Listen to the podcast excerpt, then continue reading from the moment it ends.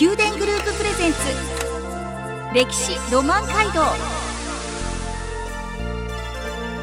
この番組はずっと先まで明るくしたい。宮殿グループの提供でお送りします。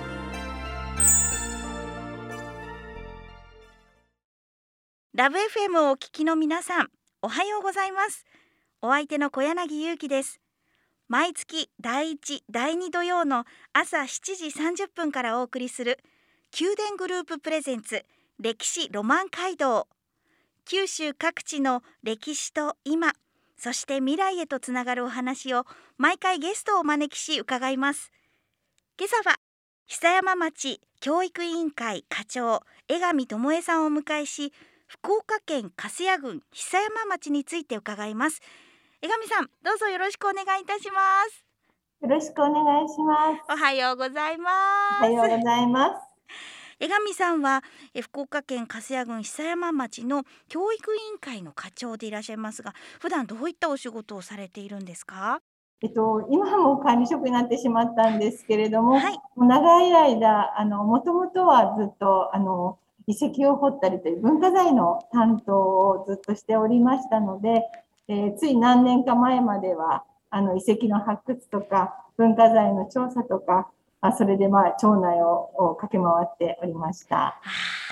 そうなんですね今日はそういった久山町の歴史だったり遺跡だったりというお話を伺っていくんですけれどもまずはラジオの前の皆さんに久山町について、えー、伝えていただきたいなと思っております自然が豊かで、そして綺麗な街だなっていつも思います。あの地元の方がやはり頻繁にこう道路のお掃除してくれたり、花を植えてくださったり、はい、大変街にやっぱり手をかけてですね、あの綺麗なあの街づくりをしています。あのやっぱり特色というと、本当にお隣は160万都市の、えー、福岡市で、それからもう本当にすぐ隣です。で、福岡インターからも5分、えー、天神からも30分と、本当に車があれば、大変その都心から近いのに、これだけの自然が残っているっていうことでですね、大変、あの、そういった意味では、あの、稀有な街だなというふうに思っています。人口も、あの、今9200人、はい、少し増えていってるんですけれども、はい、まあ、あの、面積の約3分の2はもう山林ですので、自然と歴史が豊かで緑がいっぱいの町だなというふうに思います。そんな久山町の皆様が守りつなげていらっしゃるものの一つに修羅山遺跡があります。はい、この遺跡について、えー、今朝は伺っていきたいなと思っていますどういった遺跡なのかその歴史や実際具体的にどのように守っていらっしゃるのかというところまでお話を伺いたいですこの修羅山遺跡首？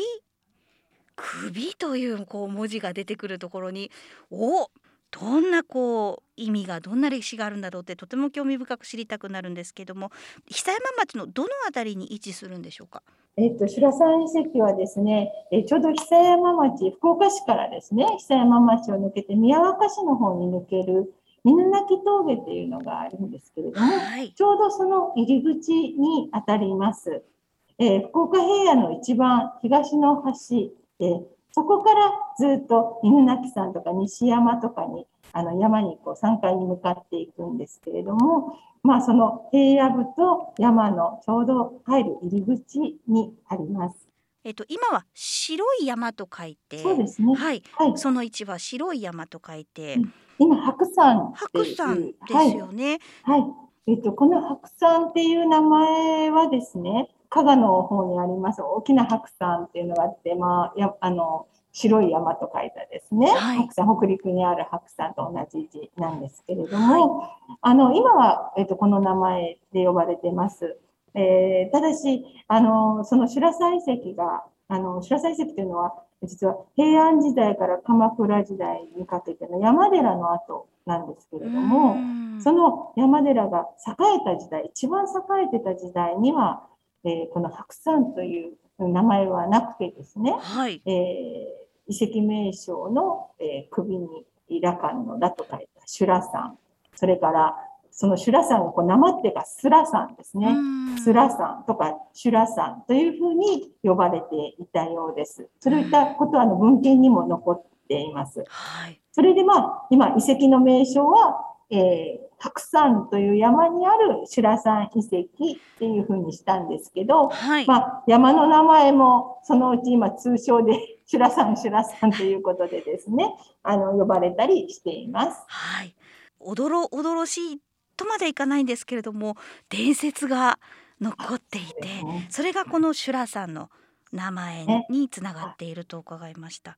どういった伝説なんでしょうか？虎の首の伝説があります。虎の首、えー、はい、はい。日本には虎いないんですよね。はあ、で、日本には虎がいないのに、あの白さんには虎の首の伝説があって、はい。えー、それはですね、実はその白さんの山の名前の由来となってるんですけれども、はい。えー、天平年間奈良時代にですね、百済韓国の方から虎に乗った白山権現神様がこの山に降り立ったという伝承があります。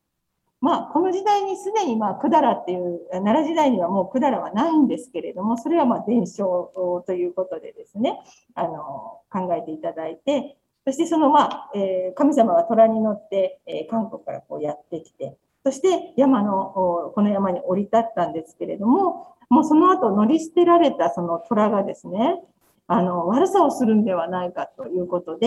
え村人たちが、え怖がってですね、その虎の首を跳ねてしまったという伝説があります。はい、そうしたところ、その虎の首がピカーッと光って で、それで、まあ、たたりを恐れた村人が、ラモーノという、え修羅山のラになるんですけれども、えそういった、え中国で作られた薄絹ですね、高級な薄絹でその虎の首を包んで、そしてその上に11面観音を祀って、えー、そういったことから、えー、この山の名前が、えー、修羅山。お寺の名前が東光寺。その虎の首が光るので頭が光るということで、修羅山東光寺というお寺が、まあ、ここに建てられた。ということで、この山の名前が修羅山と呼ばれるようになったという伝承があります。うん、この伝承はどのような形で今の人たちに伝わっているんでしょうか？これはですね、はい、ずっとあの修羅さん由来というなんか巻物がですね、ずっと代々町内のお寺に伝えられたものがありまして、はい、でそれにあの載っている伝承です。なるほど。この伝承の中に出てくるようなものも実はこの遺跡の場所に行くと残っているあるということで。そうですね。あの、はい、最初私もその修羅山っていうのは本当に全く知らない遺跡だったので、ええ、まずそもそも神様が虎に乗ってやってくるとかただの伝説だと思ってたし、なんで韓国からなのかなとかいろいろ思ってはいたんですけれども、はい、あの調査をやっていく中でまあ、その謎がこう解けてきたといいますか、あの、まあ、実際にですね、山の中に入ると、えー、中国とか韓国からやはり、えー、来たものすごい高級品とか、えー、これはどうやって持ってきたんだろうと思うような石灯とか、えー、そういったものが実は山の中にあったんですね。だからやはり、えー、中国とか韓国とのやっぱりつながりがあっったっていうことが、そういう伝承として、虎に乗ったあの神様が大陸からやってきたっていう、そういった伝承につながっていったんじゃないかなと思ってます。例えば、あの、山頂、山のてっぺんからは、えー、1109年ですね。1109年という年号が書かれた、その、お経を入れた容器とか、それから中国人の方の名前ももうそれには書いてありました。それから薩摩島と言われる、えー、鎌倉時代に中国から運ばれた石の塔とか、えー、そういったものが、えー、たくさん出土したり、現在もあったりいたします。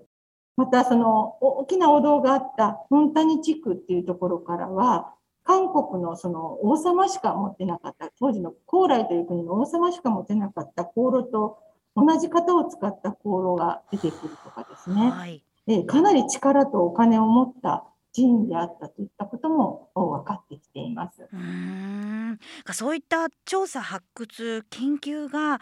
始まったきっかけというのをちょっと曲を挟みましてその後伺ってまいります。それでは一曲お送りします。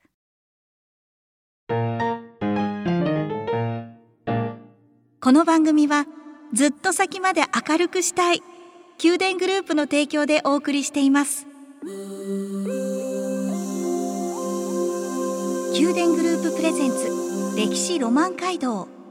宮殿グループプレゼンツ歴史ロマン街道。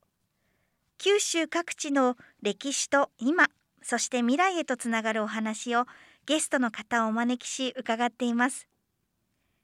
今朝は久山町教育委員会課長江上智恵さんをお迎えし福岡県粕谷郡久山町の修羅山遺跡について伺っています。江上さんこの修羅山遺跡なんですがどういった経緯でどういったきっかけで発掘調査研究が行われるようになったんでしょうか？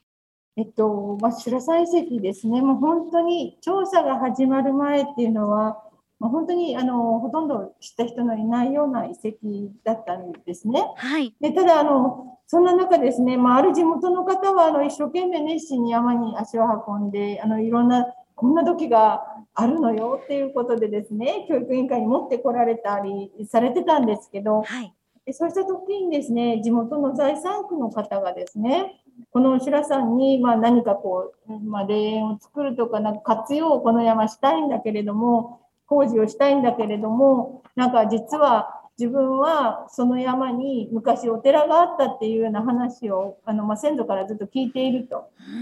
で、本当にそうならちゃんと調べて教えてほしいということでお話に来られたんですね。はい。それで、まあ私はそこからなんかいろんなものが出てるというのは知っていたので、まあそれは大変だということで、2005年からまあ、あの、実際に山の調査に入りました。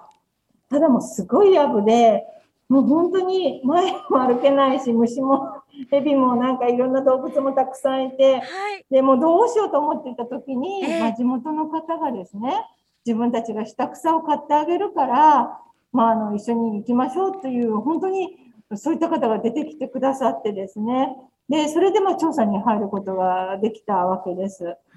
でも、本当に山に入るとびっくりの連続で、はい、あの、本当に博物館でしか見たこともないような、その中国から来た政治とか白磁とか高級なこうお茶碗が、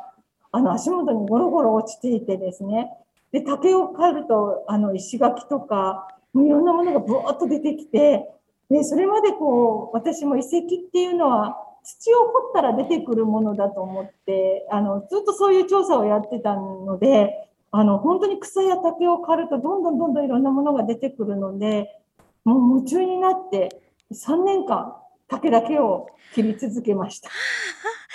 そうだったんですね。はい、切れば切るほど、いろんなものが出てきて、はい、まあ、えっと、大学の九州大学の名誉教授の西谷先生とか、はい、それから九州歴史料館の方と、その後、発掘調査に入るんですけれども、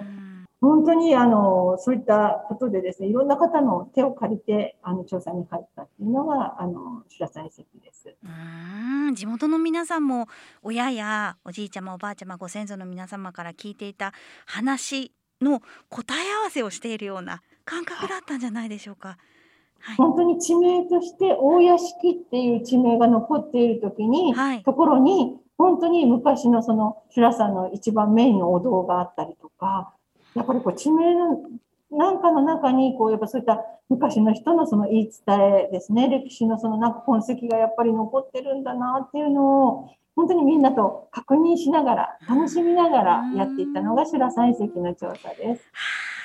たんですね今その調査発掘調査そして研究が今も続けられていると思うんですけれどもその過程で分かってきたその久山町のこの里山になぜそういう寺院があったのかその目的役割あと博多そして中国などとの関係性っていうのはどういったものだったんでしょうか？あの私たちもなんでこんなの標高280メートルぐらい本当に低い山なので、はい、なんでこの山にこんなものがたくさんあるんだろうと思ってたんですけれども、えー最盛期に350棒とか60棒あったと言われてるんですね。はい、で、その棒っていうのも宿坊とか僧坊とかお坊さんが住んだり、それから来た人が泊まったりする棒なんですけれども、まずその白山遺跡が栄えた時代、時代背景なんですけれども、はい、あの、平安時代の終わりから鎌倉時代っていう時代は、実はその博多の町っていうのが日本で唯一の貿易港だった時代なんですね。で、当時はその中国とかっていうのがとても高い技術を持っていて、例えば日本では土色の土器しかなかった時代に、中国からは今の瀬戸物と変わらない美しい陶磁器がどんどん運ばれてくるわけです。はいまた禅宗なんかの文化も中国からどんどん入ってきています。はい、だから博多がそういったその中国の文化の入り口だったっていうそういったまず時代背景があります。はい、その貿易とか禅宗の僧侶の行き来はあの博多豪主って言われる中国人のその商人が担っていたんですね。はい、とってもお金持ちの商人です。そうやって日本でもたくさん貿易で儲けていますので。で修羅山遺跡が栄えた時代は、その中国人商人が栄えた時代と一致するっていうことが発掘調査をやっていく中で分かってきました。はい、でするとですね、まあ、修羅山遺跡はそういった中国からのものもたくさん入っているし、そういった博多豪主と言われる中国人商人の寄進によって、そういった方々の信仰によってですね、大きくなった山寺だったんじゃないかなっていうふうに考えています。実際に今、修羅山というところ山なので山のイメージがありますけれども、はい、実際に登るとですね、博多湾が一望できまして、とても海に近いことがわかります。はい、つまり貿易の船が入ってくると、博多湾一望できますし、船も今も見えますので、うん、もうすぐにわかる場所なんですね。はい、で、あの、また山頂にある今度は薩摩島とか、っていうのは、その日本にあのない、本当に中国風の変わった石塔があって、はい、えー、まあ、中国で修行した位の高い僧侶も白山にいたり、そういったことで、その禅宗が、まあ、入ってくるのと同時に、そういったあのいろんなその中国の文化が一気に入ってきて、そしてそういった中国人商人のたくさんのその寄進によって支えられた、そういった山寺だったんじゃないかなというふうに考えています。そういった歴史やその背景を実は久山町の小学生の皆さんが絵本にされているで今私の手元に2冊の絵本があります。私たちの修羅山物語薩摩島が教えてくれたことというタイトルのもの。それから私たちの五木宮物語というまたタイトルの絵本なんですがどちらも色が鮮やかで文章も子どもたち小学校6年生のお子さんたちが本当に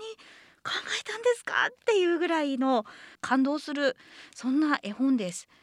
これはどういった過程で作られたんですか？木山町では久原小学校、山田小学校、この2つの小学校があるんですけど、はい、2008年から6年生の総合的な学習という時間を使って、はい、修羅山を中心とした歴史授業を年間30時間っています。今もう30時間以上になっちゃってるんですけれども、はい、で毎年6年生でなると山に登る。うん、でで、それ降りてきて、その授業の中で、えー、修羅山遺跡をどういうふうに発信しようかとか、どういうふうに表現しようかっていうことを子どもたちが考えるというのを毎年6年生がやってるんですね。はい、でその中で作ったのがその私たちの修羅山物語という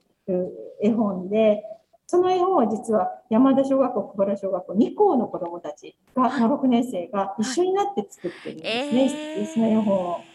で、こだわりは硬い表紙なんですね。大人になっても、はい、はい、大人になってもずっと、あの、ふるさとのことを忘れないでいてほしいという思いで、硬い表紙にこだわって、はい、そして全員参加で作ったということですね。で、今はその絵のモチーフを使って、山の整備にも生かしていっています。虎の、例えば虎の飾りを作ったり、そういうのを山の中に配置していったりとかですね。私たちの五木宮物語という、はい、こちらは令和2年の6年1組児童の38名の皆さんが書かれたのでもうつい先日ですねご出版されたの。ね、これはですね、はい、一緒に絵本を作った後に、やっぱ各小学校で学習がどんどん飛躍していってですね。はい、で、今、あの、一つの学校、久原小学校というところでは、2泊3日でですね、はい、宗方とか太宰府などに歩いて歴史巡りをする歴史巡りの旅っていうのを始めてしまったんですね。もう歩いていくんですね。各学校の歴史を学びながら、各小学校と交流しながら、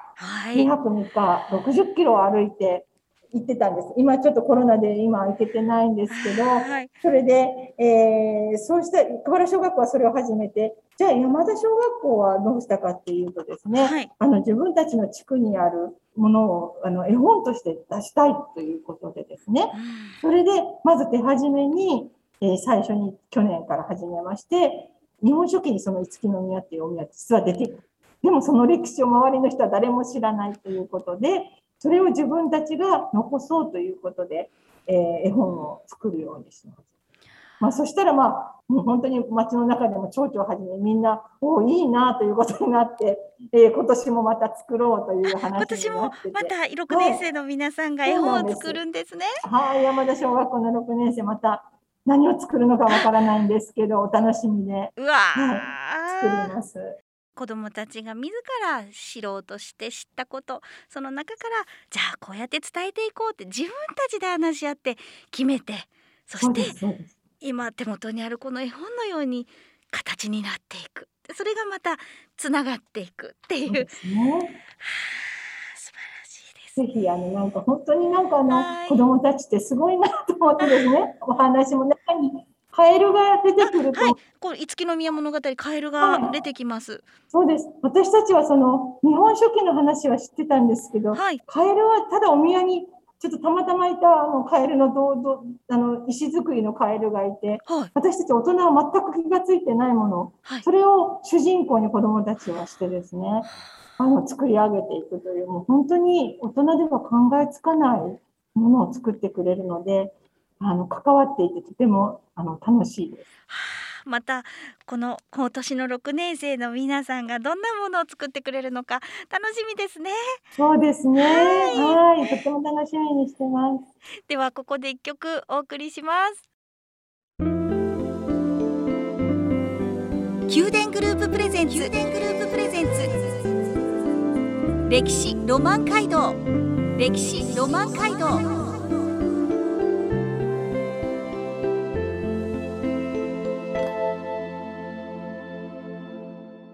宮殿グループプレゼンツ歴史ロマン街道。九州各地の歴史と今そして未来へとつながるお話をゲストの方をお招きし伺っています。今朝は福岡県粕谷郡久山町教育委員会課長江上智恵さんをお迎えし久山町の修羅山遺跡について伺いました。江上さんああもっともっと伺いたい欲が出てまいりました。むくむくと。ありがとうございます。今日あの江上さんに教えていただいた久山町の小学生の皆さんが作ってくれた絵本なんですがこれラジオの前の皆さんが読みたい時ってどうしたらいいんでしょうか？読めますか？久山町のホームページなどでもご案内していますし、久山町の教育委員会の方においでいただければ、あの販売の方もしておりますので、はい、あの何かありましたらどうぞ気軽にお問い合わせください。はい。久山町で検索するとホームページにたどり着くことができますので、えー、ぜひ覗いてみてください。そして実は江上さんは本も書いていらっしゃいます。えー、著書がシリーズ遺跡を学ぶえー、博多周辺の中世山林寺院修羅山遺跡というタイトルで新しい泉の社と書いて新戦社でよろしいでしょうか、から、えー、出版されていますのでこれはもうあのインターネットなどで検索すると、はい、はい、はい、買うことができますので今日本当入り口遺跡の入り口に私たち今立ちまして もっと詳しくどういったこう状態だと写真などもたくさん使われているのでぜひ興味持たれた方はこれを読んで手に取っていただきたいなと思いますし来週また続きを いろいろと伺っていきたいと思っていますのでもっと詳しく知りたい方はまた来週聞いてください。江上さんでは最後に一言ラジオの前の皆さんへえー、メッセージをお願いいたします。修羅山遺跡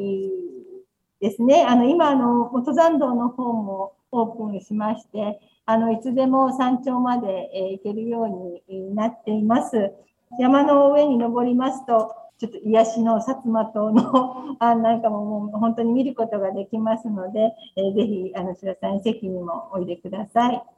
江上さんありがとうございました。ありがとうございました。宮殿グループプレゼンツ歴史ロマンハルト歴史ロマンハルト毎月第1第2土曜の朝7時30分からお送りする宮殿グループプレゼンツ歴史ロマン街道。九州各地の歴史と今そして未来へとつながるお話を毎回ゲストをお招きし伺います。来週も引き続き福岡県粕屋郡久山町をご紹介します。お楽しみに。この番組はずっと先まで明るくしたい宮殿グループの提供でお送りしました。